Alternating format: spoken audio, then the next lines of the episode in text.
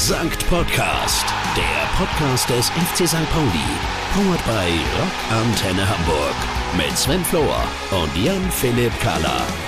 Sun Podcast, der offizielle Podcast vom FC St. Pauli. Er geht in das neue Jahr. Es ist soweit, 2024 ruft und es gibt auch in diesem Jahr wieder spannende Themen und spannende Gäste, die wir in diesem Podcast äh, begrüßen dürfen. Und äh, apropos begrüßen, wir dürfen unseren FC St. Pauli-Reporter von Rockantenne Hamburg begrüßen, auch zum neuen Jahr. Hallo Alex. Moin, vielen Dank, So. dass ich dabei sein darf. Neues Sehr Jahr. Ja. Neues Jahr. Schneck ist immer noch nicht da. Ich weiß gar nicht, was mit dem los ist. Der hat, der hat, glaube ich, dauerfrei. Der wird, glaube ich, irgendwann mal im, im Februar, März wiederkommen. Aber wir müssen ja sozusagen und wollen so lange ja auch weiter äh, den Podcast aufzeichnen. Deswegen freue ich mich, dass du immer Zeit hast, weil du bist ja auch nah dran. Du bist sozusagen der Schnecke-Ersatz, nah dran an der Mannschaft, am Team.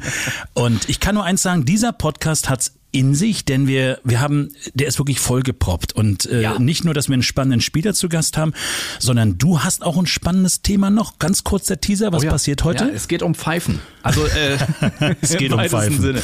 Nee, es geht Auch um, um die äh, Entscheidungsträger sozusagen auf dem Platz, die, äh, die dafür sorgen, dass alles geregelt zur Sache geht. Nämlich äh, der FC St. Pauli hat auch eine Abteilung äh, der Schiedsrichter. Bin ich total, es ist total spannend, bin ich wahnsinnig gespannt, was du da alles zu berichten hast. Und dann wollen wir auch so ein Stück weit die Menschen vorstellen, nicht im Trikot, sondern die, na vielleicht doch im Trikot dann doch schon wieder, aber die so ein bisschen hinter den Kulissen arbeiten, die dafür sorgen, dass alles rund läuft, dass alles funktioniert und finde ich auch ganz spannend. Und da haben wir uns einen ganz besonderen Menschen ausgesucht beim FC St. Pauli. Torge. Torge ist ja Zeugwart und der hat jede Menge zu erzählen. Vielleicht auch die eine oder andere Geschichte so, ja, ich will noch nicht so viel verraten, aber Er hat auch jede Menge zu tun und der ist, ja- also eigentlich ist ja kaum jemand näher dran an Ja. der Mannschaft und hat mehr mit der Mannschaft zu tun, außer halt der Ja, ja. Trainer. Aber und spannend, er, spannend. Er ist so die gute Seele hinter dem Ganzen. Ne? Und vor allen Dingen, was er alles macht, das muss man sich mal tatsächlich durch den Kopf gehen lassen. Das ist so ein bisschen so, da muss man so die, die Spieler vergleichen mit Künstlern. Die haben ja auch mal so, ein, so eine rechte und eine linke Hand, die sich um alles kümmern, dass sie sich um gar nichts sozusagen, die müssen sich nur konzentrieren, auf die Bühne zu gehen und wieder runterzugehen und zu performen. Und das Gleiche versucht ja so ein Verein auch mit diesen, mit den Menschen wie unter anderem so ein Zeugwart und so ein Teammanager, dass sie ihnen fast alles wegnehmen, dass sie sich tatsächlich aufs Spiel konzentrieren können. Was macht eigentlich deine spielerische Karriere? Du hast mir letztes Mal irgendwas erzählt, dass du auch noch ein bisschen äh, spielst. Bist du noch fleißig dabei? Ach, das äh, schauen wir mal. Schauen wir Okay. mal. Schauen wir mal. Ne? Na ja. Ich lasse das mal. Äh, ne? ich, ich warte auf den Anruf genauso wie du. Ich warte darauf, dass Kalla, äh, das Schnecke sich Aber ich krieg ihn nicht. Ich krieg den Anruf nicht. Ich werde ihn nicht kriegen, glaube ich. Ja, du hast gesagt nix. dauerfrei. Ich glaube eher Dauerfeuer bei ihm. Der ne? ist tatsächlich ganz, ganz viel unterwegs, aber hat jetzt tatsächlich ein bisschen Urlaub gehabt und deswegen war nicht da. Aber das, das, das Jahr selbst, voriges Jahr, stand unter dem Motto, es ist ganz, ganz viel zu tun, auch gerade in Richtung Frauenfußball und so weiter und so fort. Eben, Da wird er uns jede Menge erzählen, wenn er wieder da ist. Aber wie hat dann dein Jahr gestartet, wenn man da mal rüber reden darf? So, äh, ist alles gut? Du, alles läuft. Also so ein bisschen natürlich, äh, man, man nimmt sich ja was vor, man Ja. will mehr Sport. Das hat tatsächlich bisher schon ein bisschen geklappt. Ähm, aber äh, das andere große Vorhaben, bisschen weniger Stress und so weiter, ein bisschen weniger, ein bisschen äh, Fuß Ja. vom Gaspedal. Da musst du den Arbeitgeber wechseln, glaube ich, was das Thema Ja, Stress nee, betrifft, nee, oder? Hier, hier, hier, ist, hier, ist, hier ist einfach Druck, hier ist, äh, naja, äh, auch wenn man mit St. Pauli zu tun hat, das ist nicht einfach für die Pumpe. Wenn man auch jetzt so die ersten äh, Spiele des Jahres sich Ja. angeschaut hat, also was Einfaches für die Nerven, da muss man Fan von einem anderen Verein werden. Meine Güte. Was sagst du denn eigentlich so? Wir können ja mal kurz, liegt ja jetzt, wir gucken mal ganz kurz zurück und da gibt's ja das Pokalspiel. Was sagst du dazu? oh, das war, ein, das war ein Thriller. Das war wirklich Drama pur. Natürlich der bittere Ausgang am Ende des Ausscheiden äh, gegen Fortuna Düsseldorf, die knapp im Elfmeterschießen dann äh, naja, den glücklicheren Fuß hatten. Ein Wahnsinnsspiel. Äh, nicht unbedingt super schön. Ja, ja. Aber wahnsinnig intensiv. Da wurde ja gearbeitet. Also der, der ein oder andere Spieler ging ja am Ende so auf den Zahnfleisch, da schlägt äh, jeder Zahnarzt die Hände über den Kopf zusammen. Also, irre. Nee, irre. was war wirklich spannend. Spannend bis zur letzten Minute, bis zu den letzten Minuten sozusagen. Also sprich auch dann noch der Ausgleichstreffer und dann ging's Richtung Elfmeterschießen und dann, ja, dann sagt man, ich habe mal gelernt, manchmal ist man Hund und manchmal ist man Baum. Das ist so. Und diesmal ist es ein Pokalspiel. Ja, äh, äh, ich hätte gerne oder ich hätte mich gefreut, wenn wir gewonnen hätten, aber letztendlich können wir uns jetzt in Ruhe wieder auf die Liga konzentrieren, oder? Äh, Muss man, muss man Ja. auf jeden Fall auch. Das ist halt die große Aufgabe, dass ähm, ich, ich glaube, im Mai, wenn die Saison zu Ende geht, da wird man zurückschauen und denken, es, es gibt dann so eine Handvoll Schlüsselspiele im Laufe einer Ja. Saison. Und ich glaube, dieses Spiel, dieses Ausscheiden im Pokal, das ist auch so ein Schlüsselspiel, so ein Schlüsselmoment, ist dann nur die Frage, Ähm, rückblickend wird man sich daraus ähm, Kraft ziehen, wird man sagen, okay, jetzt holen Ja. wir uns Energie, jetzt können wir uns voll auf die Liga fokussieren oder gibt das äh, an irgendeinem Punkt dann doch so einen kleinen Knacks vielleicht, weil über 120 Minuten so viel zu Heftig, ne? investieren und dafür Heftig. dann nicht belohnt zu werden, das muss man erstmal äh, abschütteln und, und, und äh, von sich wegschieben. Genauso ja natürlich auch die ähm, für mich eine der Szenen des Spiels, äh, wo auch Fabian Hürzler so ein bisschen schauen muss, okay, wohin geht seine Entwicklung auch Ja. in Sachen Emotionalität. Ähm, denn das Spiel in der Liga gegen Fortuna Düsseldorf hat er auf der Tribüne verbracht und direkt das Pokalspiel gegen Düsseldorf, da hat er die letzten zwei Minuten auch wieder auf der Tribüne verbracht, weil er wegen Meckerns, er meint selber, ja, war nix, aber er wurde runtergeschickt vom, Ja, vom Schiri. aber, aber da muss ich mal, da muss ich mal eine Lanze brechen. Letztendlich dürfen wir auch nicht vergessen, ich, ich bin der Meinung, das ist meine persönliche Meinung, wir müssen auch mal die Kirche im Dorf lassen. Klar geht's vielleicht auch um das Thema, wie man sich äußert und was man sagt, aber dass Emotionen jetzt äh, auf den Fußballplatz gehören, ich meine, das gibt's schon seit Jahrzehnten. Absolut. Da- Ich, ich finde es auch Weißt du, ich finde das wichtig. Ich finde, Emotionen gehören dazu. Die sollen auch beim Spieler vorhanden sein. Aber man muss immer gucken, wo ist die Grenze. Aber in diesem Fall, du, wenn man so ein, ja, das, äh, ich, ich will nicht laut sagen, was bei uns auf den Tribünen immer gebrüllt wird. Da ist eh von 100 Leuten sind 99 Trainer. Ja, und, äh, und da werden auch Sachen gebrüllt. Da würde ich mich, ich, ich, du, da kann ich nur sagen, äh, nee, ich bin ja immer Wenn das anständig. die Mutti hören Ich würde, bin ne, das anständig, wär- ich mache sowas nicht. Genau. Nein, Also, nein, nein, nein, nein. Ich finde es auch völlig, ich- ist ja auch vielleicht so ein bisschen, so ein bisschen äh, Kalkül vielleicht sogar dahinter gewesen, dass äh, Jetzt muss ich erst mal Hürzeler gucken, dann was du mit Kalkül meinst. Nein, dass, dass, dass Hürzeler selber äh, dann sagt, ey, hier ist gerade so eine Stimmung, es ist Ja. wirklich die letzten drei Minuten, hier ist alles, äh, der, der, der, der Kochtopf ist wirklich ja. kurz vorm Platzen. Ähm, jetzt ziehe ich den Fokus auf mich ähm, und die Mannschaft soll halt ihren Scheiß machen. Also Sag mal, das was kann ist ja denn mit dir los? und die Mannschaft soll ja- sich konzentrieren. Also, ne, es ist ja äh, gerade bei diesem Spiel Daniel Thune, die, Ja. der Trainer von Düsseldorf gegen Fabian Hützeler. Das war äh, wirklich die, die beiden Spiele. Das war unfassbar, sich das anzugucken, wie die beiden äh, Ja. sich, sich beäugen, gegenseitig. Äh, Aber das Schach. ist der Unterschied zwischen uns beiden. Du guckst dir während des gesamten Spiels die Trainer an. Auch mal ich gucke tatsächlich aufs Spielfeld. Gut, wir kommen jetzt aber mal pro Spielfeld. Wir kommen äh, zu unserem ersten Gast. Denn ich war äh, an der Kollaustraße, da wo du normalerweise zu Hause bist. Dein Feldbett steht ja da, weil du da immer übernachtest. Und da habe ich, äh, ja wie jedes Mal zum Podcast, einen Spieler getroffen. Ich freue mich, äh, dass er Zeit hatte. Die Rede ist von Lasritzka. Cooler Typ. Mehr als nur Profis. Die Spieler des FC St. Pauli. Der Mensch unterm Trikot. Moin Lars. Ja, moin, ich freue mich hier zu sein. Das ist sehr, sehr toll. Wir sind ja hier auch in der Kollerstraße. Du kommst gerade vom Training. Was hast du gerade gemacht? Irgendeine Krafteinheit oder was gab's ja, gerade? Genau, wir waren heute Morgen schon einmal auf dem Platz und hatten jetzt danach noch eine kurze Gym-Session schnell durch und jetzt bin ich, Ich habe hier. ich hab noch nie einen Spieler gefragt, was er vom Trainingsgelände hier hält. Ich finde das ja persönlich sensationell, hier so mitten, mitten im Grünen angekommen zu sein und es ist wirklich toll hier, oder? Ja, ich find's auch gut. Also ich meine, ich war ja vorher nur bei Ferl und im NLZ von 96, deswegen ähm, habe ich noch nicht so viele Vergleiche gesehen, aber ist ganz nett auch. Jetzt äh, das Gym haben wir neu gestrichen, das sieht sehr gut aus. Freue mich hier zu sein. Man muss dazu sagen, wir sitzen hier in so einem, so einem kleinen Raum, das ist so ein Medienraum, das ist auch wirklich toll gestaltet, die Wände sind toll gestaltet und so fühlt man sich hier auch richtig heimisch. Man fühlt sich so richtig heimisch beim FC St. Pauli. Aber jetzt wollen wir nicht darüber reden, wir wollen über dich reden. Lass uns mal ein bisschen über deine Vergangenheit reden. Du hast gerade schon so Stationen gesagt. Wie hat alles angefangen? Wie kam der Drang zum Fußballspielen? Und welche Station gab es dann, Lars? Ja, der Drang äh, fing eher durch die Eltern, beziehungsweise speziell den Vater an, ähm, weil Papa früher immer schon viel Fußball gespielt hat, auch mal ein bisschen höher. Äh, war ich halt von klein auf immer schon auf den Fußballplätzen dabei bei den Spielen von Papa. Und äh, ja, dann fing es so an, dass ich mit meinem älteren Bruder gleichzeitig im Verein angemeldet wurde und dann mit, ich glaube, vier, vier, fünf Jahren permanent äh, im Fußballverein, damals dann beim TSV Limmer. Gab es da, gab's da eine Alternative noch für dich oder hieß es von Anfang, nein, es ist Fußball? Oder gab es da vielleicht auch Badminton, Federball, was auch immer? Ähm, also meine Mutter hat früher nochmal Handball auch gespielt, aber ähm, ja, es war immer, dass wir als Familie immer bei den Fußballspielen waren, auch von den Großeltern, äh, die waren immer dabei. Deswegen, ja, glaube ich, mit vier Jahren kann man da noch nicht selbst die Entscheidung treffen und äh, so wurde das mehr oder weniger für mich entschieden. Aber war eine richtige Entscheidung, oder? Ich bereue es nicht, also macht weiterhin Spaß und äh, ja, fühle mich wohl. Sensationell. So ein bisschen der sportliche Werdegang dann. Also dann kamst du irgendwann sozusagen durch die Family zum Sport, zum, zum Fußball und dann ging es ja dann doch durch, in Richtung Vereine schon. Also es ging- war ja schon für dich dann klar, dass der Weg Richtung Profi gehen soll, oder? Ja, genau. Also ich hatte dann mit meinem Bruder, was ich ja gesagt hatte, mit dem zwei Jahr älteren Jahrgang, also dem 96er Jahrgang, äh, die Jugend angefangen und dann bis zur D-Jugend, also zur U12, eben bei den zwei Älteren beim TSV Limmer gespielt. Und äh, dadurch wurde dann 96 auf mich aufmerksam in der Jugend, weil ich eben schon diesen Vorsprung der Älteren hatte. Ähm, ja, dann hatten die eben mich zum Probetraining eingeladen, dann kam der Wechsel auch zu 96, dann habe ich da die Jugendmannschaften bis auf das U16-Jahr, das erste B-Jugendjahr äh, durchlaufen. Da war ich dann nochmal wieder eine Station beim TSV Limmer. Ja, und dann bin ich eben das ganze NLZ bei 96 bis einschließlich zwei Jahre U23 durchlaufen. Und natürlich hat man da immer schon den Gedanken gehabt, okay, hier in der Heimatstadt Profi werden ja. ist eigentlich ganz schön.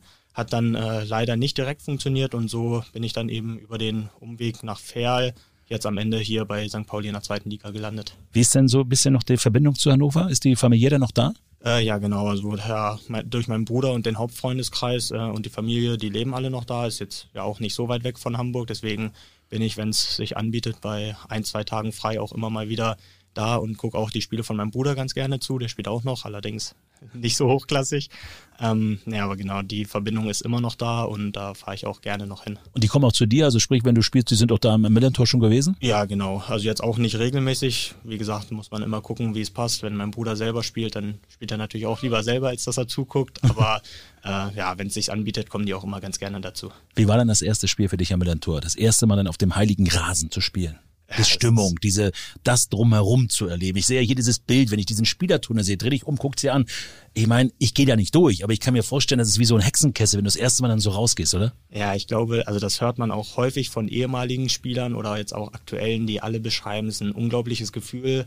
Ähm, sagt natürlich jeder am Anfang über seinen Verein, aber ich glaube schon, gerade mit der Atmosphäre hier am Millantor, auch mit dem Hintergrund St. Pauli, das ist schon was Besonderes und das äh, mag man von außen vielleicht als Floskel titulieren, aber es macht einfach unheimlich Spaß, jedes Mal aufs Neue auf den Rasen zu gehen, die Atmosphäre aufzusaugen und eben Teil dieser, dieses Vereins zu sein.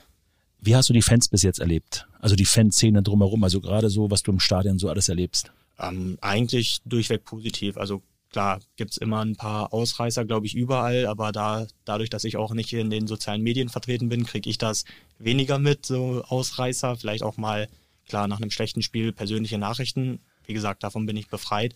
Und ähm, ja, also ich glaube, das Wichtigste, was man hier auf äh, St. Pauli vermittelt bekommt, ist, wenn du dein Herz auf den Platz, Platz lässt und Vollgas gibst, dann unterstützt dich äh, die Wand hinter dir auf jeden Fall bedingungslos und ja, das spürt man auch jedes Mal, wenn wir wieder vor die Kurve gehen und äh, uns pushen, auch vor dem ja. Spiel oder nach dem Spiel, wird uns immer wieder vor Augen geführt. Hauptsache, ihr schmeißt alles rein, dann läuft es schon. Und das ist ja das Schöne, was wir die einige Jahre davor erleben äh, mussten, ein Stück weit, war ja vielleicht oftmals sportlich dann nicht ganz so, so erfolgreich, so möchte ich es einfach mal nennen. Aber diese, diese Fankultur und diese Fans stehen ja tatsächlich, wie du sagst, wie ein Brett dahinter. Und gerade jetzt, lass uns kurz über jetzt reden. Ich meine, es ist ja ein Genuss zuzuschauen. Du, du brachtest es auf den Punkt. Ich will jetzt gar nicht auf die spielerischen Leistungen gucken. Da bin ich, glaube ich, auch nicht der Fachmann.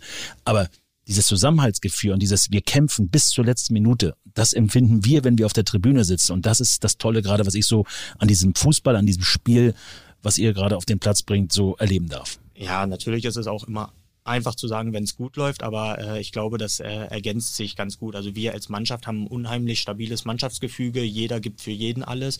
Ähm, ich glaube, das merkt man, wie du auch angesprochen hast, auf der Tribüne und umgekehrt merken wir auf dem Platz eben auch, dass das bei den Fans ähnlich ist, dass die alles für uns geben, dass die untereinander alles geben. Und ähm, ja, wie gesagt, es passt halt einfach im Moment mit unserer Atmosphäre, mit der Atmosphäre der Fans super zusammen. Wie bist du denn zu Hause angekommen jetzt in Hamburg? Wie, wie fühlst du dich? Bist du jetzt Hamburger durch und durch? Äh?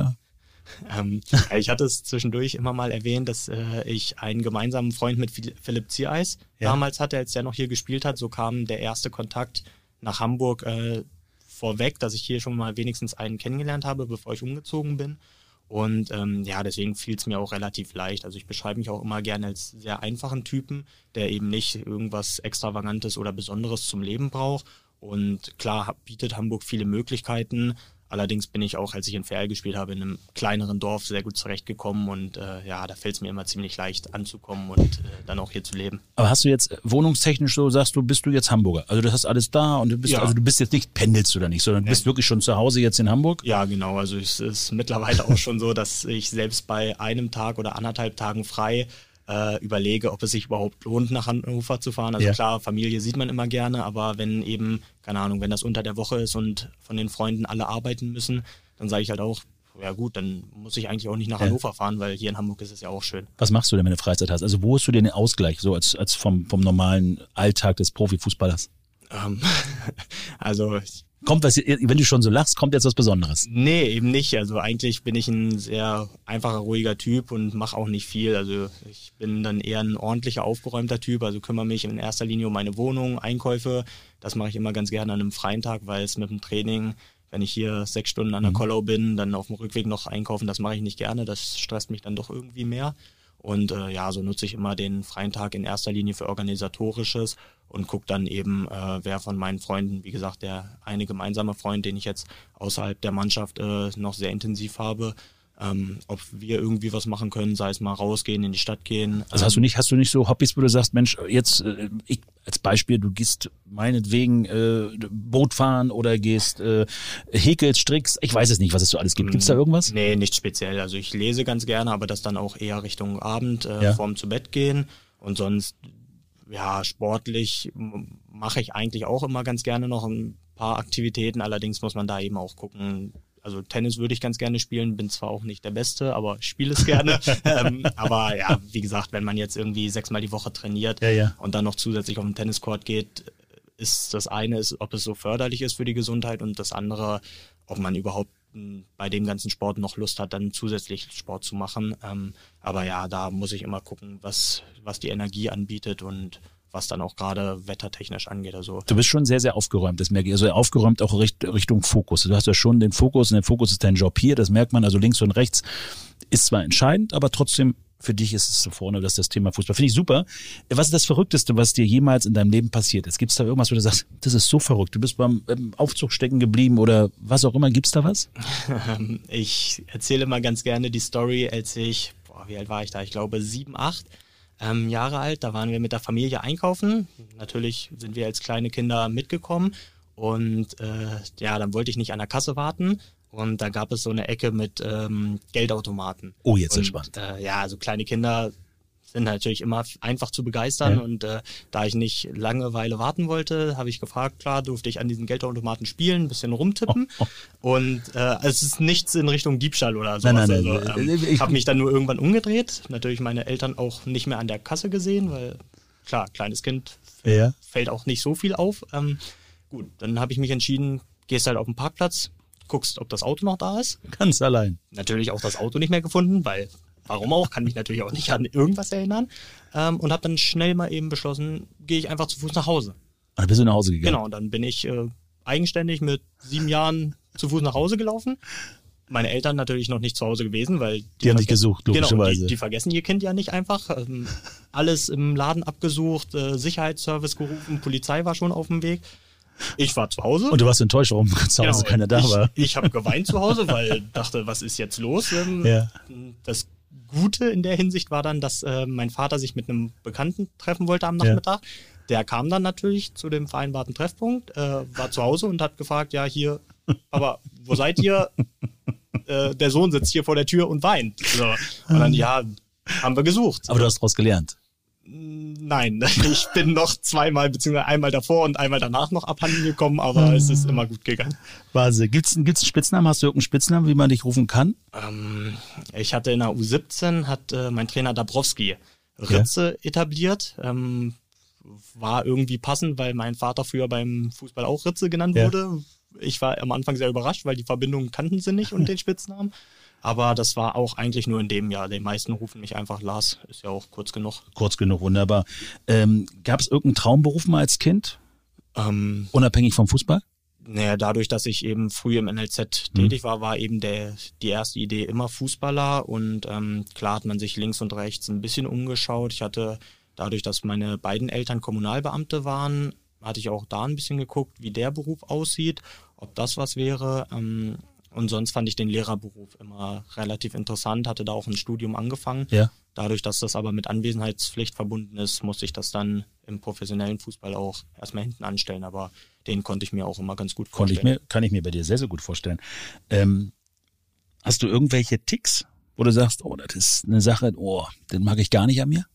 Nee, ich finde es sogar relativ gut, dass ich halt sehr ordentlich und aufgeräumt bin. Also das ist für manche vielleicht, ja, penibel würde ich nicht sagen, aber dann äh, verglichen mit anderen schon, schon äh, extremer.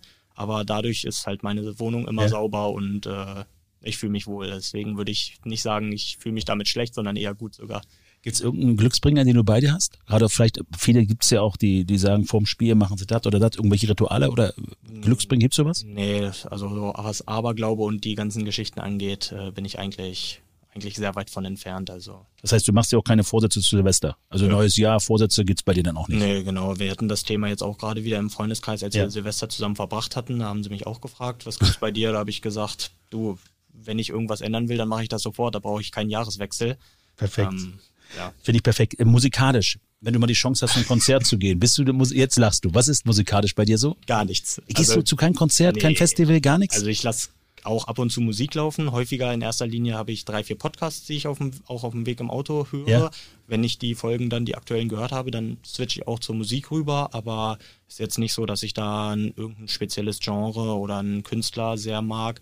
Und auch damals im Musikunterricht äh, bis zur Tonleiter konnte ich es noch und dann hört es auch auf. das heißt, du spielst auch kein Instrument. Musik ist für dich nicht so entscheidend. Musikalisch und künstlerisch bin ich wirklich. Ich wollte jetzt gerade mit dir noch ein Lied singen, das machen wir dann jetzt nicht, dann spielen wir so ein bisschen weiter vor. Bist du handwerklich begabt? Kannst du äh, so, so, so einen Schrank von so einem schwedischen Möbelhaus, würdest du es alleine aufbauen können? Ja, also ich wechsle auch meine Reifen immer selber. Was das angeht, da sage ich immer, Ja. also für mich reicht es, ob es äh, jemand anders besser machen würde. Ich hoffe, sie sind fest genug, wenn du sie Die wechselst. Reifen sind auf jeden Fall fest, die Regale halten auch alle noch. Ähm, das Einzige, wo ich vielleicht eher die Finger von lassen würde, ist äh, in Wände bohren. Da bin ich immer so, was Elektrik dahinter Ja. oder Stahlträger angeht, da frage ich dann doch immer lieber Papa. Wobei ich auch ja nicht gut, sicher wenn, bin, ob ist ja gut, wenn er es kann und das Ja, ist ich auch super. ich weiß auch nicht, ob er es richtig kann oder ob er auch einfach nur probiert. Bis jetzt ist aber noch alles an der Wand genau, geblieben. Das ist ja- alles heile, keiner hat einen Schlag bekommen. Hast du alles richtig gemacht.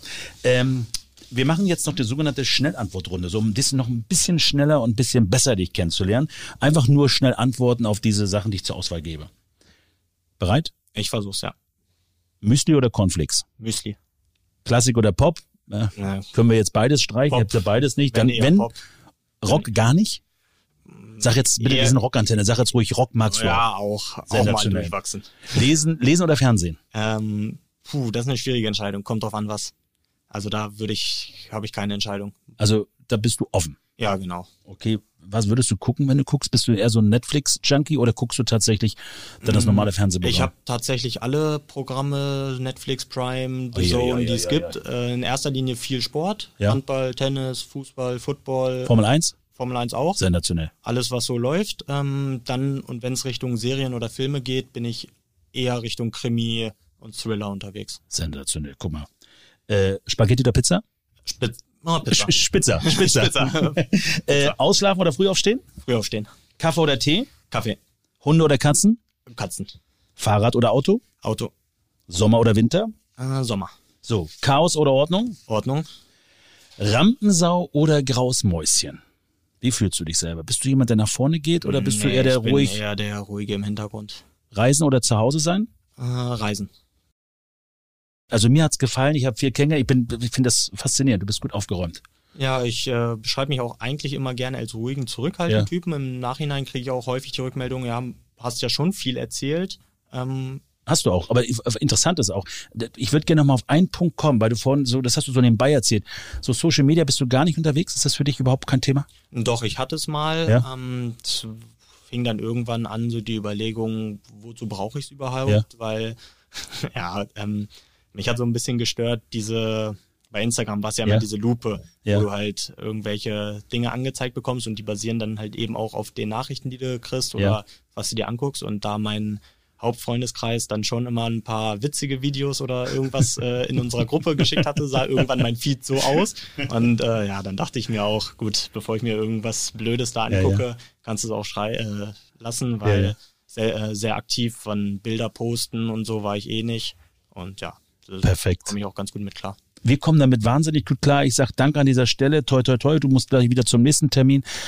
Danke, Lars. Hat Spaß gemacht. Ja, mir auch, danke. Also selten jemand erlebt, der so im Fokus steht. Wirklich Wahnsinn. Also das ist, also, ich bin immer noch begeistert, weil Hat mich fasziniert. Lars Ritzka. Ja. Ich habe ihn kennengelernt äh, als so ein bisschen auch in sich äh, ja. gekehrten, gar nicht mal jemand, der, der so laut spricht. Ja, ja. Aber das, was er sagt, wirklich äh, alles mit Hand auf und Fuß. Auf den Punkt. Und genauso auch auf dem Platz. und der Fokus, der, der hat einen wahnsinnigen, wahnsinnigen Fokus. Ja. Das ist top. Also kann man nur sagen, auch da spiegelt sich wieder das Thema Disziplin. Disziplin gehört einfach dazu, nicht nur beim Sport, auch allgemein. Genau, als er äh, nämlich zu den Kiezkickern auch kam, da hat es ja erstmal eine Zeit lang gedauert. Da hatte er dann auf der linken Außenbahn äh, so einen Spieler wie ja. Paccarada vor sich, da war kein Vorbeikommen. Ähm, und, und als der dann wegging, war dann so, ja, okay, Ritzka, schafft ja. er das, da diese Lücke links zu füllen? Und ich finde, er, wenn er super. spielt, er macht einen super Job. Also Absolut. Toll. Aber wir waren gerade beim Thema Disziplin. Disziplin gehört ja auf dem Platz dazu. Ja. Und äh, damit die Disziplin auch umgesetzt wird, gibt es Menschen, die das Ganze kontrollieren. War das jetzt ein guter Übergang? Äh, Komm, herrlich, lass mal. Herrlich. Also ganz ehrlich, das wusste ich vorher übrigens nicht, dass, also ich habe das nicht gewusst, dass jeder Verein auch so eine Abteilung hat für Schiedsrichter und dann sind die sozusagen ja. unterwegs bei anderen Vereinen und pfeifen dann. Das wusste ich nicht. Genau. Ich wusste es auch nicht. Heftig. Aber äh, ja, jeder, jeder Schiedsrichter ist und muss Mitglied in einem Verein sein. Hat tatsächlich auch was äh, mit den Finanzen dahinter zu tun, denn äh, von den Vereinen ja, ja. jeweils wird dann das Geld äh, verteilt, auch natürlich, also ganz viel Ehrenamt da mit drin, ja. aber dafür gibt's dann ja auch so eine, so eine kleine Verpflegungspauschale, je nachdem, wo man pfeift, in welcher Liga.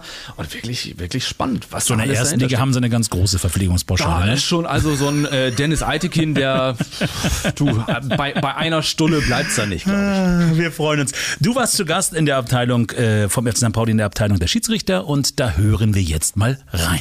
Mehr als nur Fußball der Verein FC St. Pauli und die Abteilung des Monats. Ja, wir befinden uns jetzt im Millantor-Stadion mit einem Blick, wie man ihn eigentlich auch kennt, auf der Tribüne. Unten ist der Rasen. Wunderschönes Stadion. Heute, jetzt in diesem Moment tatsächlich leer, also die Lautstärke fehlt. Der Blick unten auf dem Rasen, das kennen in der Regel nur die 22 Spieler auf dem Platz und die Schiedsrichter. Und genau um die geht es jetzt, denn auch äh, beim FC St. Pauli gibt es die Abteilung der Schiedsrichter. Moin, Uli. Moin. Ich bin Abteilungsleiter der Abteilung Schiedsrichter äh, in FC St. Pauli und ja, wir sind die größte Schiedsrichterabteilung Norddeutschlands. St. Pauli ist einfach ein Verein der Superlative. Auch die älteste Kegelabteilung und was man nicht alles schon gehört hat in den letzten Monaten und Jahren hier in dieser Rubrik. Und äh, Mareke ist auch im Stadion. Hallo. Und äh, darüber werden wir natürlich auch noch sprechen. Äh, allgemein Frauen im Fußball, Frauen im, im Schiedsrichten. Es kommt ja auch immer mehr, dass äh, Frauen als erfolgreiche Trainerinnen arbeiten im Männerprofifußball. Ähm, ganz einfache, doofe Frage. Mein Gedanke war selber auch und vielleicht auch von einigen äh, Zuhörern und Zuhörerinnen, Schiedsrichter sind Mitglieder im Verein, weil eigentlich ist ja immer so, äh, Schiedsrichter sind äh, außenstehend, neutral, äh, haben mit den Vereinen gar nichts zu tun, sondern sind einfach nur äh, als, als äh, Schiedsrichter, als die Fairplay-Organisatoren auf dem Platz. Das stimmt, aber man kann überhaupt kein Schiedsrichter werden, wenn man nicht Mitglied in einem dem DFB angeschlossenen Verein ist. Das heißt, nur ein Verein kann jemanden anmelden zu einem Schiedsrichterlehrgang. Wir nennen den Hamburg Anwärterlehrgänge. Und das ist also die Grundvoraussetzung, äh, dass man in einem Verein Verein angeschlossen ist, für den man dann Spiele leitet, aber dessen Spiele man nie leiten wird. Man leidet da sonst zu sehr mit oder, oder wie ist das bei dir, Marike? Äh, es ist, glaube ich, so eine Mischung aus Mitleiden und parteiisch sein. Man macht es unterbewusst. Also ich glaube, auch wenn man sich die größte Mühe gibt, nicht parteiisch zu sein, man wäre es dann doch irgendwie. Könnt ihr beide noch ganz neutral, einfach aus Spaß an der Freude ein Fußballspiel euch angucken oder habt ihr immer eigentlich das Auge auf das Schiedsrichter gespannt? Das schließt sich ja nicht gegenseitig aus. Also ich gucke gerne Fußball immer. Unsere Profis natürlich sowieso, aber auch im Amateurbereich gucke ich mir interessante Spiele gerne an. Ähm, aber ja, ich habe immer das Auge für den Schiedsrichter oder für das Gespann. Das kann ich gar nicht anders. Schiedsrichterdiskussionen gibt es ja auch, eigentlich seitdem es Fußball gibt. Und äh, das sieht man ja durch die Jahre immer wieder hinweg. Strittige Szenen, Sequenzen, wo die Fans zu Zehntausenden am liebsten, ne, Schiri, wir wissen, wo dein Auto steht und so weiter. Wir kennen das alles. Wann war bei dir der Punkt, wo du gedacht hast, ja, darauf habe ich Bock?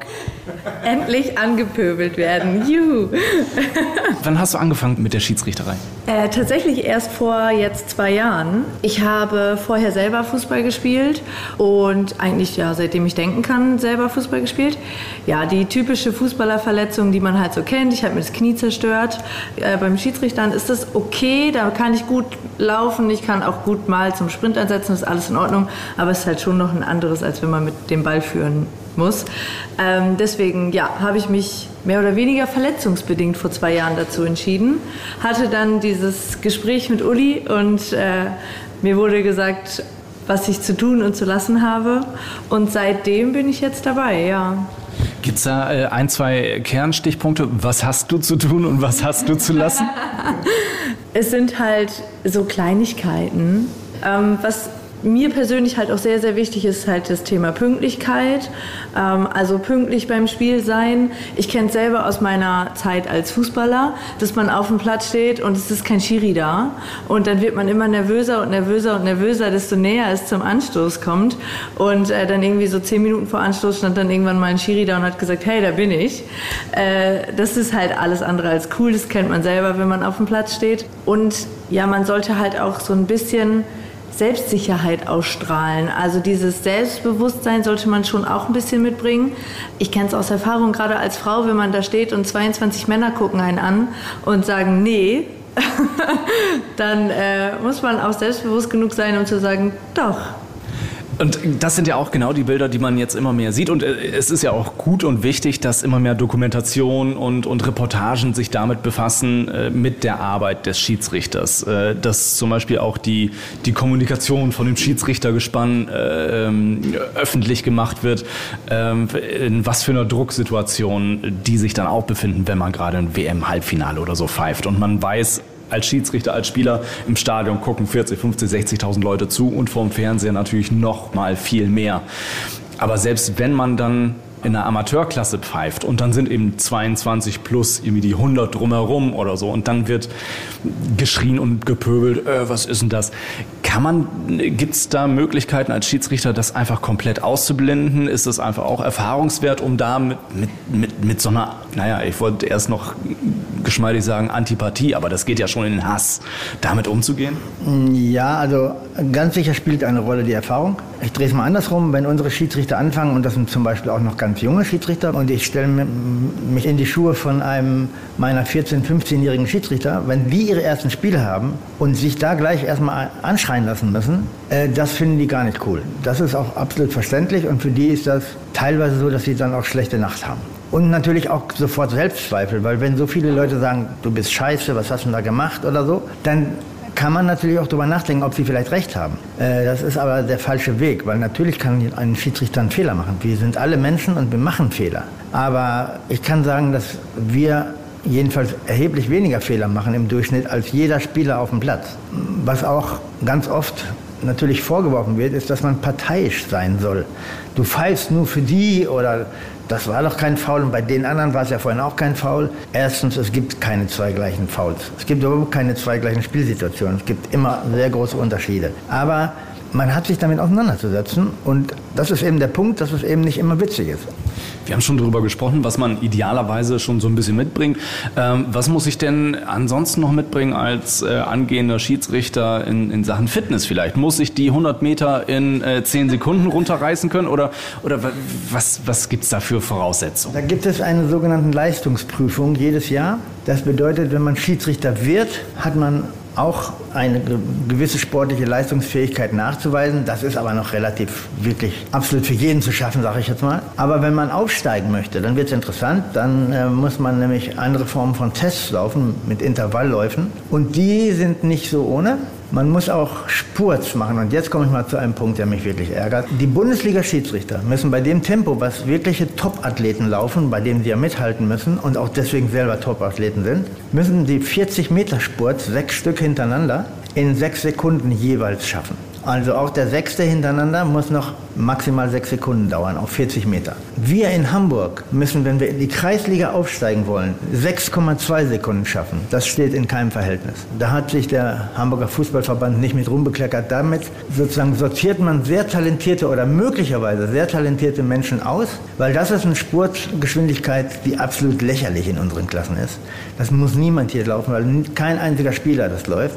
Aber sowas gibt es in Hamburg halt auch. Also es gibt auch in dem organisatorischen Bereich, im Bereich der Vorschriften des Verbandes auch durchaus noch Nachholbedarf. Was ist denn das Besondere, ähm, Schiedsrichter zu sein äh, in der Abteilung hier beim FC St. Pauli? Und wenn ich denke, ich höre das jetzt und ich habe dermaßen Bock drauf, das auch äh, auszuprobieren, ich habe vielleicht sogar schon Erfahrung oder will einfach ganz frisch reinkommen und will eben diese Erfahrung äh, erleben. Äh, was muss ich machen? Und wie läuft das hier bei euch ab? Was ist das Geile hier an St. Pauli? Also was man machen sollte, ist erstmal Uli kontaktieren, entweder per E-Mail oder per Telefon. Und Uli ist so ein Phänomen, egal wann man ihn kontaktiert, man hat innerhalb von zehn Minuten eine Antwort. Ich persönlich bin super, super gerne hier im Verein. Ähm, wir haben auch mehrere WhatsApp-Gruppen.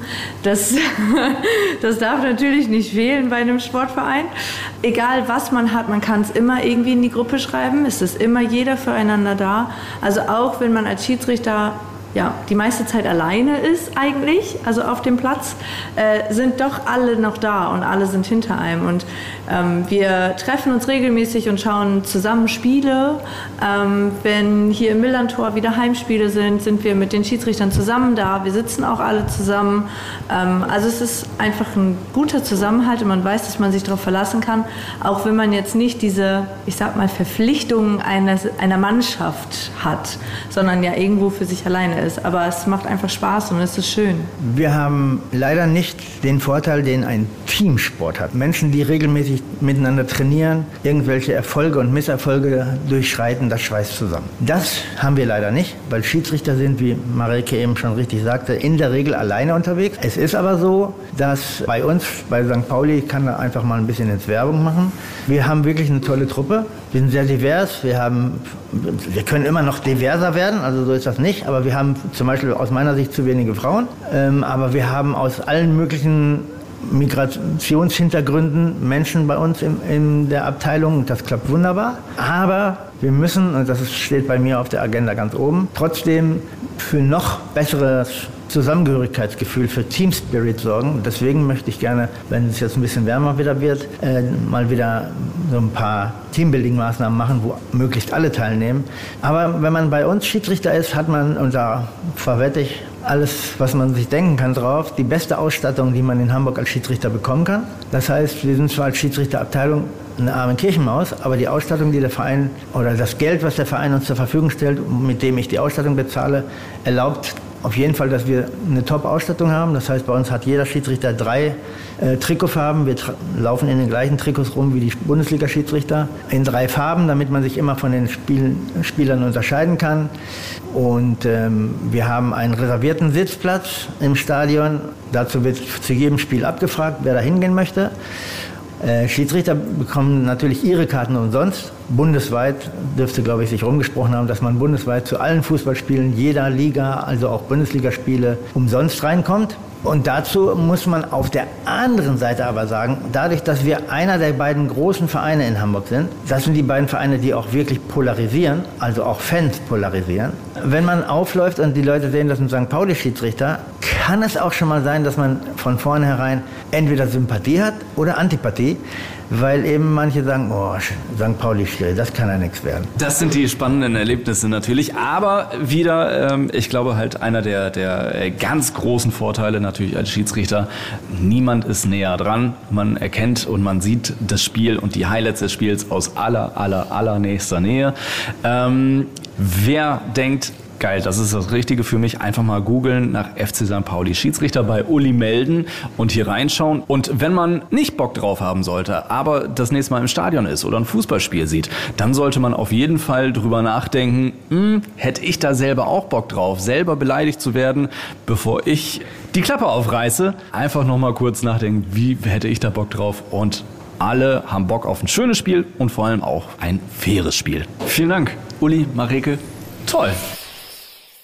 Fair Play, das ist das Motto auf dem Platz. Und äh, du hast es gerade schon gesagt, während der Beitrag lief, äh, Blutgrätsche willst du nicht. Nee, Hast nee das gesagt. muss man wirklich nicht sehen. Ich muss da immer dran denken, äh, natürlich die, die gute alte Geschichte von Ewald Ah, Lien. ja, mit dem offenen- mit dem offenen Bein? Ja, ja, sowas muss man nicht sehen. Und äh, ich glaube, wenn da jeder, natürlich kochen Emotionen Ja. hoch auf dem Platz, also auf, auf allen äh, Ecken und Enden und Ebenen und natürlich auf den Rängen, äh, umso, umso besser ist es natürlich, dass es äh, solche Leute gibt, äh, die Schiedsrichter sind, die Ja. Schiedsrichter sein und werden wollen. Aber die haben es ja, die haben es ja nicht bewahren. immer, die haben es ja nicht immer einfach. Gerade bei den Spielen, wenn du so runterguckst in die in die kleinsten Klassen, was haben die sich da anzuhören? Das ist doch verrückt.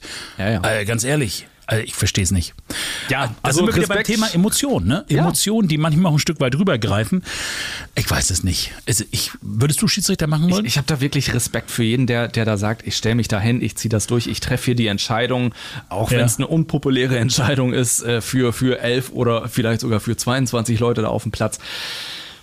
Ich, ich weiß ehrlich gesagt nicht, ob ich äh, entscheidungsfreudig genug bin. Weil äh, Hm. ich, ich bin schon ganz froh äh, über meinen Platz auf der Reportertribüne. Ja. Da habe ich nochmal äh, einen Fernsehbildschirm. Da kann ich mir eben genau die strittigen Szenen noch drei, vier, fünf Mal angucken. Hast du da oben kann einen Fernseher? sagen, ja, ich habe da. Du hast echt einen Fernseher? Ja. Nicht dein Ernst? Ja, ich kann mir das da alles nochmal Und ich habe mich schon gefragt die ganze Zeit, wie du das mit deinen Augen machst, weil so, so sollte diese die auch nicht mehr, Nein, oder? meine Augen sind komplett bescheiden. Nee, hast du wirklich einen Fernseher Ja, drum? ja, da ist ein Fer äh, Sehr geil. Das, das hilft. Was guckst das du da? Also guckst da so ein, so ein was, hier Das, Sky oder was? Genau, was das sind einfach die, die, die Fernsehsignale, die da Cool. von der Fernsehproduktionsfirma bereitgestellt werden und äh, da, da sieht man dann nochmal. Aber ist ja äh, wichtig. ein oder Das ist ja hilfreich. Das ist wirklich sehr wichtig und sehr hilfreich, weil wenn man dann, äh, ne, Mikro Ja. geht an und dann muss man sagen, äh, wer hier das Tor geschossen hat, wer die rote Ja. Karte, was da gerade los ist. Und wenn du dann nicht sicher bist, ist das jetzt die Rückennummer 11 oder die 17, Ja. das kann dann schon natürlich ein Unterschied sein äh, für, für die Hörer. Ne? Was, was laufen die eigentlich, so ein Schiedsrichter? Was, was läuft so ein Schiedsrichter während so einem Spiel? Da läuft da auch eine Menge. Also es wäre nichts für mich, weil das Laufen würde ich nicht hinkriegen. Also, also äh, das kommt so ein bisschen auf, auf Spiel, auf die Spielklasse auch an. Also ich kenne das halt noch aus der Kreisklasse, der, der gute alte Mittelkreis-Schiedsrichter. da ist der Radius innerhalb von fünf Minuten abgedeckt, äh, äh, fünf Metern abgedeckt. Aber äh, doch, das geht auch so in den zweistelligen Bereich. Ah, ja, Also ja, da ja, wird ja, das wäre nichts für mich. Das ist Nee, das Dauerlauf. für mich. Nee, nee. Dauerlauf. Nein, nein, nein, das Und ich finde auch. Wahnsinn, also dieses, dieses Tempo, ähm, dieser, dieser Test, Ja. ähm, da muss innerhalb von äh, sechs Abläufe und da muss äh, ein Sprint über 40 Meter abgezogen werden. Und äh, gerade solche, solche Profis, äh, Marcel Gräfe, Dennis ja. Eitekin und so weiter, die müssen diese 40 Meter sechsmal am Stück unter sechs Sekunden laufen, um zu beweisen, ähm, Das ist können. dass sie es können, dass sie zumindest äh, ansatzweise mit so einem Kingsley Coman oder so äh, mithalten können. Ich wäre es ich wär's nicht, ich würde stehen bleiben am Tor und würde mich auf meine Linienrichter verlassen und würde dann sagen, gut, das habe ich ungefähr so gesehen. Nee, wirklich Wahnsinn. Ich glaube, wenn da so ein Spieler irgendwie mit 35 km/h an dir wegzieht, da, würde ich auch denken, ja komm, dann mach doch deinen Kram, ich, ich, ich warte hier. Wir wären die perfekten Schiedsrichter. So, das wäre der Oberhammer. Ähm, ja, nicht nur Schiedsrichter auf dem Platz sind verantwortlich, damit alles läuft, sondern es gibt ja auch Menschen hinter den Kulissen, die dafür sorgen, dass alles so funktioniert, dass die Spieler glücklich sind und sich tatsächlich fokussieren können auf das, was sie, was sie sollen. Das ist nämlich Fußball spielen. Und dafür gibt's viele, viele fleißige Hände, die hinter den Kulissen arbeiten. Und wir haben uns überlegt, in den Podcast-Folgen in diesem Jahr auch diejenigen mal vorzustellen, die genau diese Positionen einnehmen und diese Jobs machen. Und wir starten durch mit einem Job und das, da muss man dazu sagen, da habe ich immer noch, wenn ich diesen Job höre, denke ich immer noch an Bubo zurück. Weißt du, Bubo, Ja. der Zeugwart vom FC St. Pauli, das war ein, boah, es war ein Urgestein. Immer wenn er auf, äh, auf den Platz gekommen ist und dann kamen die Sprechchöre und er hat dann so in seiner eigenen Art, der ist immer so weggewunken. Aber der hat, der hat manchmal mehr Applaus gehabt als manche Spieler. Der Typ war legendär. Das war Bubu. Aber es gibt ja mehrere Zeugwarte. Es gibt insgesamt drei Stück beim FC St. Pauli. Ja. Einen davon haben wir getroffen. Und es ist Torge. Und da hören wir jetzt mal rein. Es ist an der Zeit, auch mal die Menschen vorzustellen, hinter den Kulissen vom Verein, ohne die der Verein nicht existieren würde. Und da gibt's auch eine Rubrik, und die nennt sich Zeugwart. Das ist sozusagen ein wichtiger, wichtiger Job beim FC St. Pauli. Torge ist bei uns. Moin, Torge. Moin. Wenn ich an das Thema Zeugwart denke, ich würde gerne mit dir nochmal über Bubo reden. Bubo war für mich, und der schon seit, äh, ich ja seit langem mit diesem Verein verbunden bin, das war für mich eine Ikone. Also das war, wie, wie, wie guckst du zurück auf, auf Bubo? Das ist ja, für mich wäre das ja auch ein Stück weit Vorbild, oder? Absolut, ja. Also ich war, ich glaube, 94 das erste Mal im Stadion und äh, da hat man natürlich Bubo immer auf dem Platz gesehen. Ich glaube, die, ähm, die Jubelrufe ihm gegenüber, die, äh, die haben sich durchgesetzt bis zum Ende. Ähm, wann hat er aufgehört? 2009, Ja, ja. 2010. ähm, zumindest aktiv. Er ist ja hinter den Kulissen immer noch weiter da gewesen, hat ja. sich um die Feldstraße gekümmert. Ich hatte. Und da muss ich dran denken, wenn ich in die Feldstraße gehe mit zum Training der Frauen. Und ich bin dann reingegangen, dann war der wie ein Schießhund. Da musstest du ja an seinem Büro vorbei. Das war, das war, ich fand es faszinierend. Ja, das ist schon äh, ein sehr einmaliger Typ gewesen, auf jeden Fall. Und es war so, wie du es gerade gesagt hast. Ich kann selten, also ich, wenn der auf den Platz gekommen ist, das Stadion war voll, dann hat der oftmals mehr Applaus bekommen als der Trainer. Das war, ich fand es faszinierend, muss ich sagen. Du als Vorgespräch. Lass uns mal über das Thema Zeugwart. Was ist das für ein Beruf? Mm, also man könnte es zusammenfassen als Mädchen für alles. Also ich kümmere mich um die ähm, Logistik, ich kümmere mich um die praktischen Sachen, die Wäsche, ähm, so ein bisschen wie so ein Roadie bei, bei der Band, ähm, gucke ich, dass äh, unsere Jungs halt auf dem Punkt performen können und sich mit nichts anderem beschäftigen müssen. Es ist so ein bisschen wie so ein Concierge. Also das, das, das ist ja auch so. Du, du gibst ja alles. Als Spieler kannst du ja viele Sachen weggeben. Wenn er mal eine Tasche braucht, wenn er mal eine Hose braucht, dann macht ihr das. Quasi, ja. Also wir haben noch unser Teammanagement dabei, der macht ähm, von der Logistik her so die Planung, wo geht's hin, ähm, wie geht's hin. Bei dem Wie bin ich aber auch wieder mit drin. Also guckt, wann der Mannschaftsbus losfährt, welches äh, Equipment wo äh, wie mitreist, damit eben alles da ist. Wie viel gibt's dann? Wie viel Zeugwarte habt ihr hier beim FC St. Pauli? Äh, wir sind zu dritt.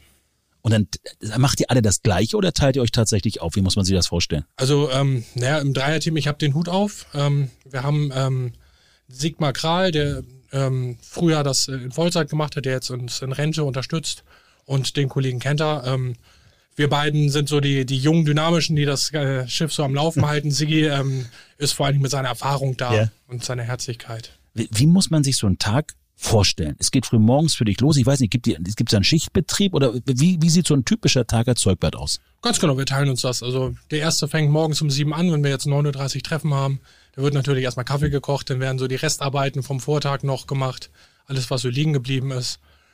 Ähm, die Materialien werden vorbereitet, also vom Bälle aufpumpen über ähm, gucken, ob die Trainer Hilfe brauchen, die Tore zu tragen. Heute Morgen habe ich unseren Greenkeepern ähm, äh, zugeguckt, wie sie da probiert haben, das Wasser vom Platz zu kriegen und nachgefragt, ob ich äh, denen irgendwie helfen kann. Also man ist einfach da, dann kommen die Spieler nach und nach rein. Äh, man guckt, dass sie vernünftig ähm, ausgestattet sind mit allem, was irgendwie da ist, ob eine Stolle abgebrochen ist, ob die Unterhose fehlt oder man noch mal ein extra paar Handschuhe braucht oder wie auch immer. Wir sind dann da, haben dann ähm, Mittagessen. Das ist so eine, eine gute Zeit, ähm, wo man ähm, gemeinsam da ist, wo wir dann Zeit für uns haben, um uns auszutauschen, um ähm, die nächsten Spieltage zu planen zum Beispiel. Und dann ähm, ja, übernimmt der Kollege halt. Aber wer macht dann die ganze Wäsche? Äh, habt ihr eine, Wasch, eine riesen Waschküche, wo ihr dann selber wascht oder bringt ihr das irgendwo hin? Nee, wir waschen hier selber. Das heißt, du, du nimmst die Klamotten nach dem Spiel, alle zack, rin, wird gewaschen, dann hat er die, der Spieler kriegt die wieder neu, du, du hängst das dann noch auf da in der, in der Kabine, das alles, das, das macht ihr alles. Wir hängen das nicht in der Kabine auf, wir haben extra, extra Raum, ja. Äh, wo unser ähm, Büro quasi angrenzt, wo wir für jeden einzelnen Spieler ein einzelnes Fach haben, wo jeder seine individuellen Sachen hat. Gibt es da irgendwelche Besonderheiten bei Spielern, wo der eine sagt, er braucht noch mal das oder noch mal das? Darf man darüber überhaupt reden? Weil so ein Konzert redet ja auch nicht darüber. Also ich stelle mir gerade vor, gibt es da besondere Wünsche oder ist das bei euch alles, nee, nee, komm, alles einheitlich? Ja, jeder Mensch ist ja individuell und besonders und ähm, so gerade beim Thema Unterwäsche, ja. verständlicherweise möchte ja keiner ähm, die Unterwäsche tragen, die seit zwei Saisons jetzt schon rumgereicht wurde. und das ist dann unsere Aufgabe. Also ich weiß von jedem, was er privat an Unterwäsche trägt. Ja, ist doch mal super. Finde ich super. Lass uns mal jetzt zum Thema, jetzt geht ihr nach draußen. Auswärtsfahrt, was macht ihr da? Naja, wie gesagt, da machen wir erstmal die Logistik. Wir planen, wann der Mannschaftsbus hinfährt, was der Mannschaftsbus dabei hat. Jetzt sind wir auswärts das nächste Mal in Düsseldorf zum Beispiel. Da, ähm, das ist eine Distanz, die kann man auch mit dem Bulli ganz gut fahren. Das ist auch äh, bezüglich des Pokalspiels gar nicht so schlecht, die Materialien danach schnell ja. wieder hier zu haben. Ähm, wir fahren hin, wir ähm, schleppen alles die, die Gänge hoch, ähm, also meinst du auch das ganze auf. Zeug, was jetzt zum Beispiel zum, zum Warmmachen und so ist, alles euer eigenes? Das kriegt ihr nicht von den Vereinen, wo ihr seid, sondern das nimmt ihr alles selber mit. Die Bälle und die ganzen Hütchen und so, das baut ihr alles auf? Ja, Bälle kriegen wir tatsächlich vom äh, Heimverein gestellt und Wasser. Okay. Alles andere nehmen wir selber mit. Super. Dann seid ihr sozusagen direkt an der Mannschaft dran und dann, wie weit geht der Job dann tatsächlich erzeugbar? Hört ihr irgendwann dann nach Spielende, jetzt geht's ins Hotel, dann ist für euch vorbei, äh, wirklich Feierabend? Oder seid ihr denn auch noch für Wehchen da? Nee, nee, also in der Regel ist es dann, ist es dann auch äh, vorbei und äh, wir müssen dann ja auch am nächsten Tag wieder, wieder performen, alles nachbereiten. Also die, die Hauptarbeit ist tatsächlich so äh, am und um den Spieltag herum. Ja. So die, die ganzen Vorbereitungen, die wir möglichst schon eine Woche vorher treffen, damit wir auch wissen, falls ein Trikot fehlen sollte, dass wir das auch rechtzeitig nachgeflockt haben und nicht am Spieltag erst da stehen und merken, da fehlt was. Wie, wie, wie viele Trikots hat dann so ein Spieler? Oh, wir haben pro Spieltag tatsächlich drei Stück. Eieiei. Ähm, zwei Stück ähm, in der Kabine, damit er die wechseln kann und eins haben wir immer draußen, falls ein Trikot reißt, falls ja. irgendwie Blut drauf kommt und wir das mal schnell wechseln müssen, damit wir da keinen Zeitverlust haben. Wahnsinn. Wie eng seid ihr so am Trainerteam dran? Mm, also die Trainer sind natürlich inhaltlich nochmal ähm, sehr viel vernetzter untereinander. Da haben wir jetzt nicht so viel mitzuschauen, aber wir sind einfach ein großer, großer Staff. Ich vergleiche ja. das immer wie eine Familie. Und ähm, ja, als Familie sieht man sich halt zusammen. Ne? Jetzt geht die Familie auch auf, äh, ihr wart ja jetzt gerade Anfang des Jahres äh, im Trainingslager. Ist das was Besonderes für euch? Das ist logistisch natürlich nochmal ein größerer, äh, größerer Aufwand. Also ich wurde von vielen verabschiedet mit äh, den Worten schönen Urlaub. äh, ist natürlich nett, so ein bisschen äh, Sonne abzukriegen, aber ja. wir fahren halt allesamt ja nicht hin, um Urlaub zu machen. Also ich glaube, in jedem einzelnen Bereich bei uns äh, wird da unter Vollgas gearbeitet, damit wir ordentlich auf die Saison wieder vorbereitet waren. Weil ich glaube, gerade so ein Trainingstag, ich war ja in einigen jetzt dabei und äh, ich glaube, dass die für euch ja die Herausforderung viel, viel größer, weil ihr habt ja euren, euren Stuff, ihr habt ja eure Logistik, die fehlt ja da oftmals. Gerade, ich denke jetzt gerade ans Waschen und das alles, oder sind die mittlerweile die, die austragenden Orte so gut vorbereitet, dass es für euch ganz, ganz einfach zu handeln ist? Das und äh, wir sind so gut vorbereitet, dass es einfach zu handeln ist. Also das war eine gute Antwort. Wir haben halt wirklich alles dabei. Äh, was war das spektakulärste oder das außergewöhnlichste, was du machen musstest bis jetzt als Zeugwart? Boah, ähm, ich glaube, wo mir die Schweißperlen am meisten ähm, in der Stirn standen, war ein Spiel, da hatten wir noch an der Armour als Ausrüster Flo Carstens, dem sind ähm, zwei Trikots in einem Spiel gerissen. Und äh, ich sagte ja, wir haben drei dabei. Ja. Und als er das dritte dann anhatte, da ging's. Da äh, habe ich schon ein bisschen Muffensausen. Der Popo auf, auf Glatteis sozusagen. Mhm. Also das Tape war schon rausgeholt, um zur Not noch irgendwie was zu flicken und. Ähm, ich habe mal irgendwo gelesen, dass es äh, André Trusen wichtig war, morgens immer Kaffee zu haben. Das hast du mal irgendwo gesagt. Also irgendwo habe ich das mal gelesen. Ist das tatsächlich so? War Truder mehr der Kaffeetrinker am Morgen, wenn da keiner da war, da war da schon mal ein bisschen Panik? Na, Panik war nicht Troller, ist ein super entspannter Typ, Absolut. aber ähm, also das haben wir auch äh, ja uns uns selbst zuliebe gemacht. Äh, Troller kam morgens um sieben rein, der Kaffee war fertig und man hatte immer einen super geilen Gesprächspartner. Also da ist der Tag gut gestartet. Jetzt hast du, wie viele Jahre bist du jetzt schon dabei? Acht Jahre. War für dich irgendwann mal das Thema Fußball auch interessant? Also jetzt nicht Zeugwert, weil du ja nun beim Fußballverein bist. Hast du schon Fußball gespielt in deiner, in deiner Jugend? Ich habe Fußball gespielt. Ich habe dann mit 27 ähm, aufgehört selber zu spielen, mit Trainer geworden. Und ähm, dann kam bei der U23 so die, die Ausschreibung, wo ich mir das Profil angeguckt habe und gedacht ja. habe, ja, okay, im Breitensport, Fußball ähm, habe ich hauptsächlich geguckt, die Jungs beisammen zu halten, geguckt, dass die, dass die Abläufe stimmen und da ist der Job jetzt gar nicht so weit weg und äh, bin sehr froh, dass ich die Chance hatte, dann zu den Profis aufzurücken und das Ganze dann Vollzeit zu machen. Ähm, so dass ich am Wochenende, wo ich sonst äh, auf dem Fußballplatz war, auf dem Fußballplatz bin, aber dafür unter der Woche auch mal einen Tag frei. Sensationell. Ähm, ist man so ein bisschen dann, wenn man die Spieler dann sieht und man wirklich so eine Hautnah dran ist, denkt man sich oftmals, Mensch, schön wäre es, wenn ich dann vielleicht auch, hätte ich vielleicht selber mal diesen Job als Profi gemacht? Oder ist das raus aus dem Kopf bei dir dann? Also ich muss ganz ehrlich sagen, ich bin ähm, eher ganz froh, dass ich genau diese Rolle nicht zu spielen habe. äh, ich bin als Typ eher so der, der denn lieber im Hintergrund ist, ähm, auch mal in Ruhe rausgehen kann, ohne dass, äh, dass überall gleich Kameras ja. rauskommen. Es ist schon eine Rolle, die ich jetzt habe, wo ich sehr zufrieden mit bin. Als Abschlussfrage vielleicht, auch wir sind beim FC St. Pauli. Was ist an diesem Verein so besonders für dich, Tobi? Naja, das, äh, dieser Verein ist in meiner DNA. Ich sagte, 94 war ich das erste Mal da. Ähm, ich habe äh, in der Nord, das weiß ich noch, ich habe das noch bildlich vor Augen, saß ich im Baum und habe mir so die, die Spiele angeguckt. Ähm, meine Eltern haben geguckt, dass ich vorher, ich habe mir Werder angeguckt, ich habe mir das bei der Müllverbrennungsanlage angeguckt. Das hat mich alles nicht gecatcht. Dieser besondere Flair, dieser, dieser Spirit, der äh, am Millantor da ist, das ist einfach das, äh, was mich so gecatcht hat. Ich will das gerne so stehen lassen. Torge, es war, äh, es ist wichtig, dass es euch alle gibt, weil nur so funktioniert der Verein. Danke, dass du Zeit hattest. Vielen Dank, dass ich da sein durfte. Dankeschön. was so ein Zeugwart alles weiß, welche Boxershorts äh, die Spieler und Spielerinnen immer tragen. Also das ist ja auch eine, das ist ja schon. Äh, Da ist keiner näher dran. Nee, keiner näher dran. Ich habe es auch schon gehört. Also manche meinen, äh, der beste Zeugwart äh, der Liga, wenn nicht sogar des Landes. Wahnsinn. Also wirklich sensationell. Also ich war ja schon öfter im Trainingslager mit und auch was die Jungs und Mädels dort alles leisten hinter den Kulissen, sagenhaft. Ähm, kann man nicht anders sagen. Und Torge als Typ ist ja auch eine Erscheinung, also ist ja auch Absolut. nochmal so mindestens anderthalb Köpfe größer als ich. Ja. Äh, ich der Bart auch nochmal Ja. anderthalb Bärte länger als meiner. Und Nein, aber ist echt eine Koryphäe. wurde Auch, finde ich, wir haben ja gerade schon äh, Ja. über Bubu äh, auch gesprochen, also äh, Potenzial auch für einen absoluten Kultzeugwart, ne? Ja, ist er für Also mich jetzt. das- Ist er schon für mich. schon Ist er ist. schon für Also, mich, ne? Ja.